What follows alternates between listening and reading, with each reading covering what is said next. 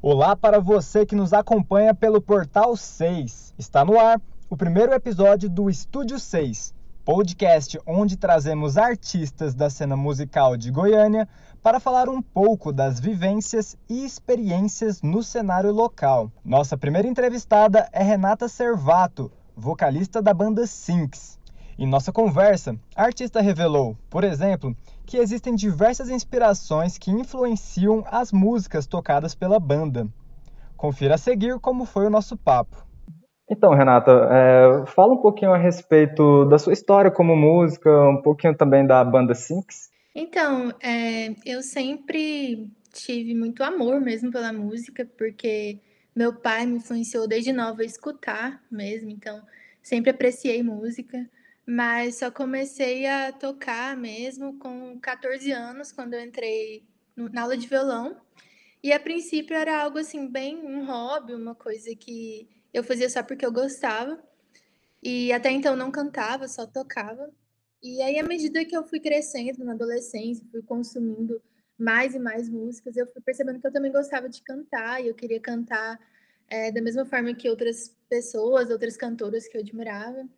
E aí eu comecei a cantar no quarto, assim, para ninguém ver, até que vez eu postava um vídeo no Twitter, no Instagram. E, enfim, era sempre fui apaixonada por música e consumia muita música, então assim, sempre ouvi muito.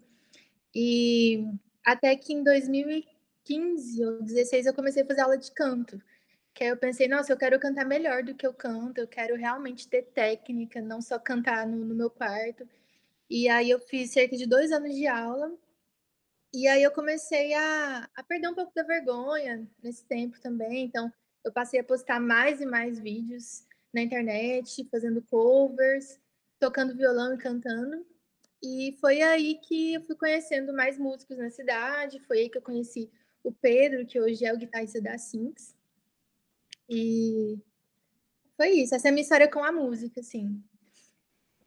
E você fazia covers mais de que tipo de artistas? Então, é, por ser voz e violão, sei lá, fazia versões acústicas de bandas indie, que era um gênero. Apesar de indie não ser bem um gênero musical, né? Bandas independentes, mas acabou se tornando gênero. Enfim, aquela safra ali de bandas dos anos 2010, tipo Arctic Monkeys, Strokes, é, essas bandas que a gente vai conhecendo na, na adolescência. E, a, e música pop também, sei lá, desde Lady Gaga ao que tá tocando, o que estava tocando no momento na rádio, sabe? Eu fazia minhas uhum. versões acústicas daquilo. Então, assim, eu sempre gostei muito de cantoras, né? Dessas divas também, achava o máximo ver as técnicas e tal. Apesar de não ser um estilo que eu uso hoje em dia, né? Mas eu tenho apreço. Uhum. Você acha que essas influências musicais acabaram, é, como posso dizer, influenciando no, no estilo que a Sync tem hoje em dia? Olha, eu acredito que sim, porque é, eu acho que a questão da influência ela é até meio inconsciente, né? Às vezes a gente canta, às vezes o jeito de cantar, às vezes, é, sei lá, a forma que eu me porto no palco, às vezes vem de algum artista ou alguma artista que eu via lá no passado e acabei internalizando aquilo. Então, eu sempre penso nisso, inclusive, acho interessante, né? Tem as influências que elas são mais diretas que você tem ciência daquilo, por exemplo, ah, eu vou fazer tal música tomando como base artista X. E tem outras que vão aparecendo ali, às vezes é, acontece muito, por exemplo, uma pessoa de fora, de fora da banda ouve e fala, nossa, eu lembrei de tal banda aqui. E às vezes é uma banda que a gente não ouvia há muito tempo, ou que, por mais que gostasse. Então acontece, essas influências, eu acho que elas, a gente carrega elas por um tempo e a gente nem sabe quando elas vão aparecer, sabe? O que eu acho bem interessante no, no processo criativo, assim, para falar a verdade. E como que foi, como que começou a Sinks? Você falou que conheceu o Pedro, né? Foi esse o primeiro passo da Sinks? Foi. É, eu não sei como eu e o Pedro nos conhecemos, mas a gente seguia no Twitter. É, e desde sempre era claro que a gente tinha um gosto musical muito parecido. Então, sempre que eu postava um cover, ele comentava falando que curtia aquela música e vice-versa, porque ele costumava postar umas músicas também tocando, né? Uhum. Então a gente sempre trocava uma ideia online ali, até que a gente, é, não sei quem propôs primeiro, mas a gente trocou ideia sobre um dia fazer alguma coisa juntos, mas nada uhum. com intuito profissional. Às vezes só, é, ah, vamos tocar junto qualquer dia, né? Uhum. Então sempre ficava naquela ah, de vamos marcar, mas nunca rolava, porque cada um mora num canto da cidade, então sempre tinha essa dificuldade da distância. Mas assim, existia aquele interesse ali em, em fazer alguma coisa juntos. Até que no, no último Bananada, antes da pandemia, que foi em 2019, é, o Lucas, que é o atual baterista, ele me encontrou, a gente já se conhecia assim de rolê, e ele falou que tinha interesse em tocar numa banda, em tocar bateria. Ele via meus covers, ele gostava. Falou que se um dia eu quisesse, eu precisasse de alguém para tocar bateria, que ele tinha interesse. Aí na hora eu tive um insight, lembrei do Pedro, e aí montei. Eu falei, não, vamos marcar uma reunião. Tenho, conheço um guitarrista muito bom que tem interesse de tocar, curte o mesmo estilo de música que a gente. E aí a gente fez essa primeira reunião dessa forma. Foi a primeira vez que eu vi o Pedro pessoalmente, inclusive. Já apresentei o Lucas para ele. E foi dia 15 de setembro de 2019. Desde então, a gente se vê quase todo fim de semana. Foi tipo um match mesmo, sabe? Entre os três. O... E aí. Não pode falar. É. E até então a gente não tinha baixista, faltava baixista. E aí foi uma coisa muito, muito engraçada que a gente sempre conta essa história, porque é, eu e o Pedro Lucas a gente ficou bem próximos, a gente se tornou grandes amigos assim. E certo dia a gente foi no Oz, que é um karaokê que tem aqui em Goiânia, né? E aí, depois de muitos anos, o Pedro viu um antigo colega de, de escola que tocava guitarra. E aí era o Matheus, que se tornou nosso baixista. Então ele é guitarrista por formação, mas ele entrou para a como baixista e deu muito certo também. Então, assim, foi realmente uma, uma formação muito rápida, que não é tão comum, né? Tem gente que demora a conseguir, sei lá, encontrar pessoas cujo gosto musical vai encaixar ali para você formar um projeto. Mas a gente teve essa sorte, assim, que nossa primeira formação aconteceu de primeira e a gente não teve muita dificuldade, assim. E você falou que deu um match. É, foi uma conexão, assim, é, musical. já nos primeiros ensaios já estava fluindo entre os membros da banda? Sim, eu acredito que sim. É, a minha experiência, né, com a Sinks foi a primeira, né? Como eu te disse antes, eu só fazia cover, cantava no meu quarto, diferente do Pedro, que já teve banda por um bom tempo. O Lucas já participou de uns projetos, de um projeto, só que não tinha esse teor tão profissional que a gente tem. Então, assim, no, é, o Pedro já tinha uma maturidade que nós não tínhamos. E aí, quando eu entrei no estúdio, eu realmente não sabia o que iria me esperar, porque eu não tinha, eu não tinha experiência nem com microfone, sabe? Assim, uhum. é diferente você cantar com o microfone e te cantar no seu quarto, só isso, né? Só que eu não senti dificuldade, foi muito, foi muito natural, assim, realmente fluiu de um jeito que eu não esperava, sabe? E aí, o Matheus, se eu não me engano, já teve banda também, então, assim já rolou uma comunicação legal entre ele e o Pedro. E naquele momento inicial eu só cantava, eu não tocava ainda. Então não foi difícil de acompanhar, entendeu? E isso já tem dois anos, assim, e até hoje a gente percebe uma evolução grande, sabe? É, é bem nítido, assim, como que era na primeira vez que a gente foi para o estúdio, como que tá hoje em dia, porque exige uma conexão entre banda também, sabe? Para o som sair legal. E que isso só acontece, não adianta forçar, é com o tempo mesmo, quanto mais ensaios, quanto mais a gente conhecer a linguagem um do outro, sabe? É, a gente vai percebendo esse aperfeiçoamento da banda como um todo, entendeu? Você falou, né, justamente da questão de ter formado a banda muito próximo da pandemia, né? Ah, como que foi essa questão dos shows, né, é, até, até onde me lembro, foi apenas uma apresentação que vocês fizeram ao vivo mesmo, todo mundo assim, antes da pandemia começar? Foram duas, mas foi bem próximo da pandemia, porque assim, a gente formou a banda no final de 2019, em setembro, e a pandemia veio em março, né?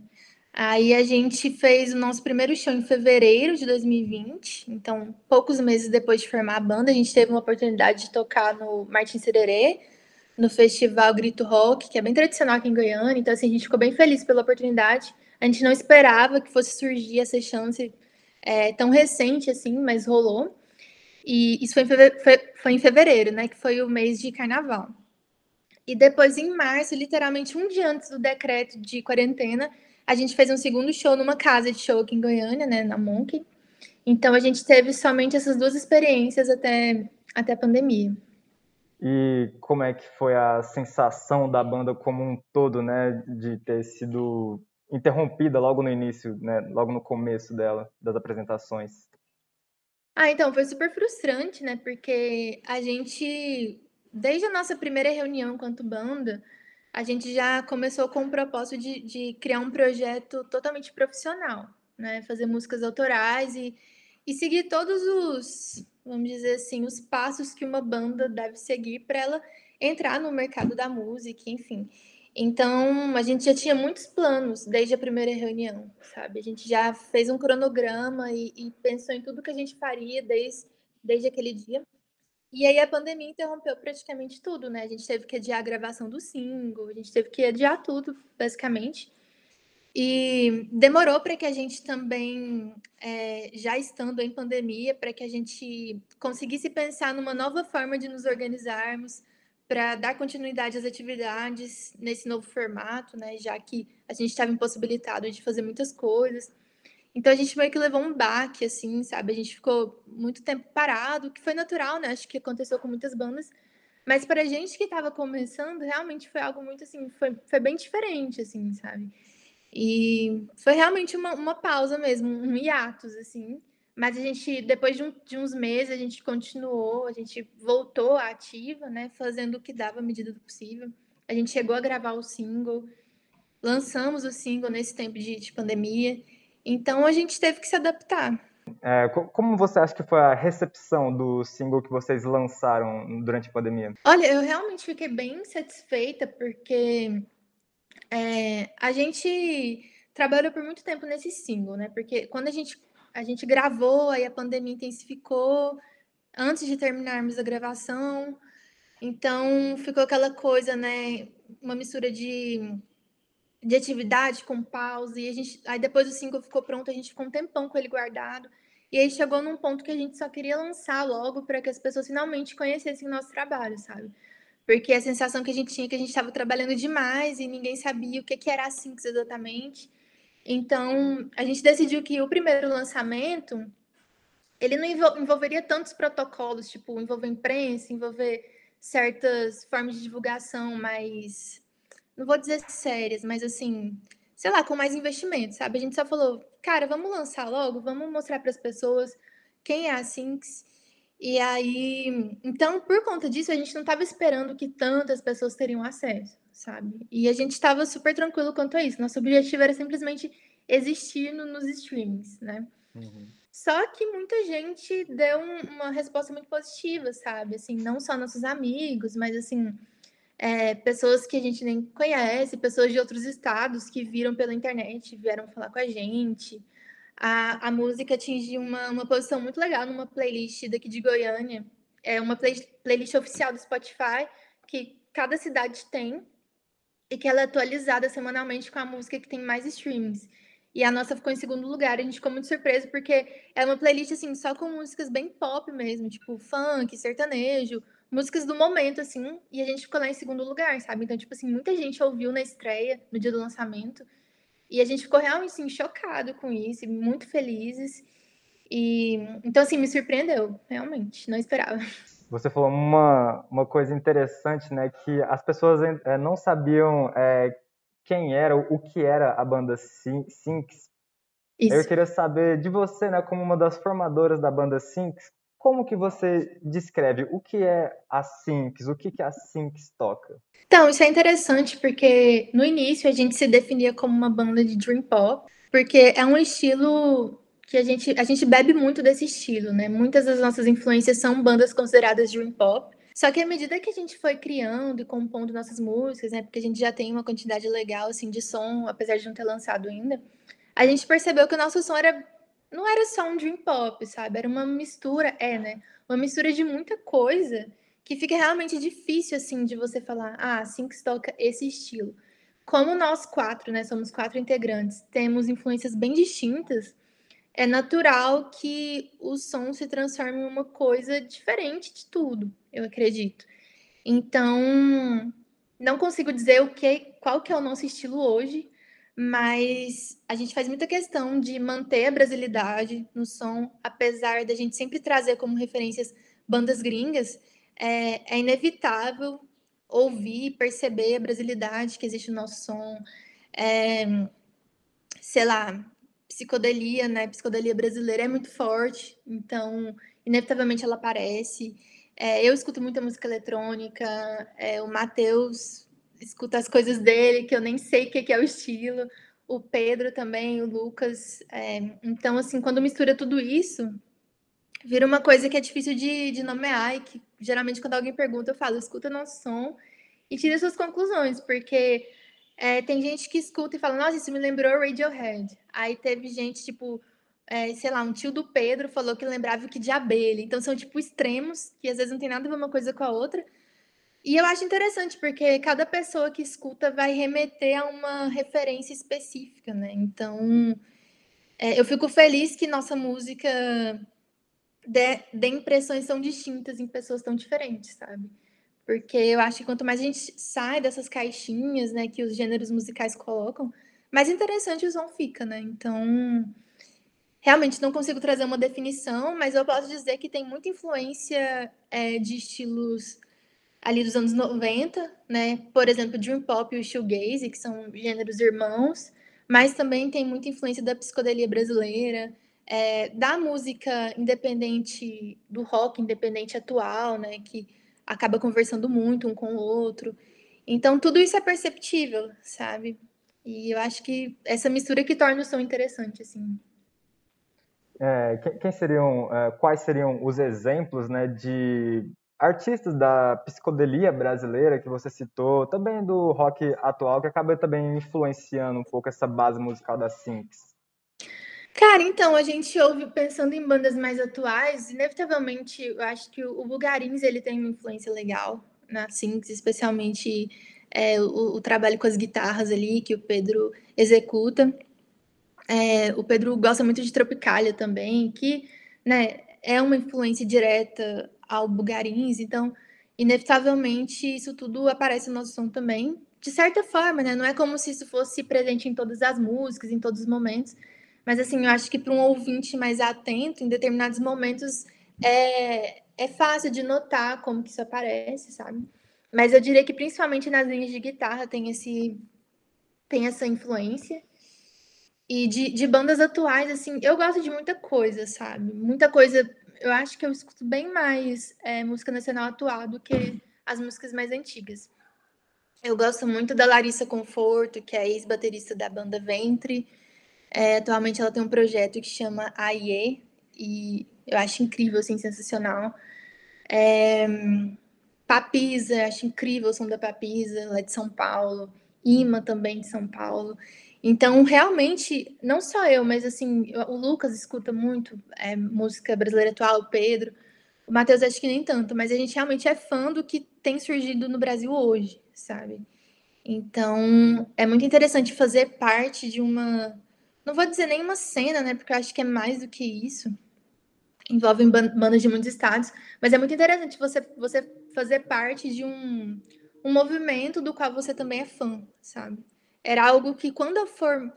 Não quando eu formei a banda, mas antes, assim, é, antes de formar a banda, quando eu só escutava e era fã, eu não imaginava que eu estaria nesse lugar hoje apesar de assim de nós não, não sermos conhecidos no Brasil, né, a nível nacional e tudo mais, mas é nosso objetivo, né? Então acho muito interessante a gente se inspirar em pessoas que estão relativamente próximos, né?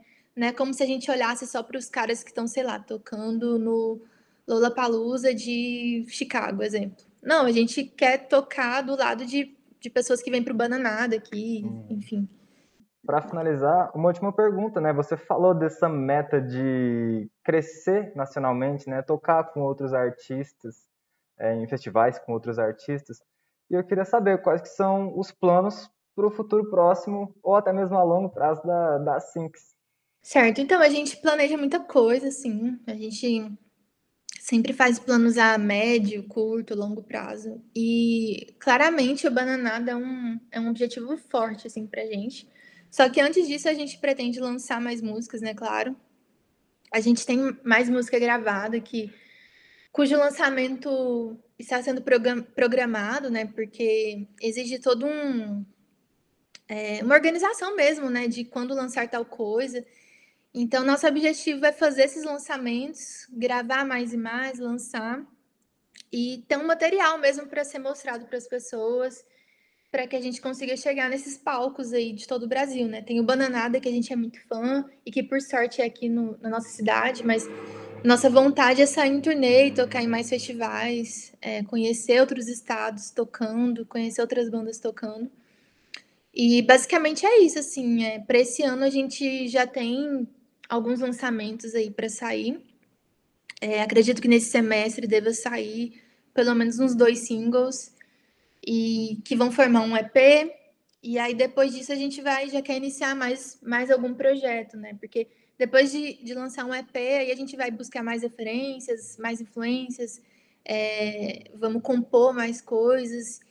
Então, o que vem por aí é isso, são esses lançamentos futuros e, e torcer para que a gente consiga entrar né, nesses festivais e, e que mais pessoas conheçam o nosso som, né? Perfeito. É, alguma mensagem que você queira deixar para quem acompanha o trabalho da Sinks ou até mesmo alguém próximo a você antes de finalizar a entrevista? Então, primeiramente agradecer o espaço, é, agradecer meus parceiros de banda que não puderam estar aqui hoje, mas Pedro, Matheus e Lucas é, pela parceria e dizer para quem está assistindo que vocês podem ouvir nosso single Janela em todas as plataformas de streaming, é, Spotify, YouTube, Deezer, todas elas. E para acessar, basta procurarem por Banda Sinks no Instagram. S-Y-N-X, Banda Sinks. Lá tem tudo, tem todos os links. E é isso. Obrigada pelo espaço, Augusto. E espero que vocês gostem do nosso som.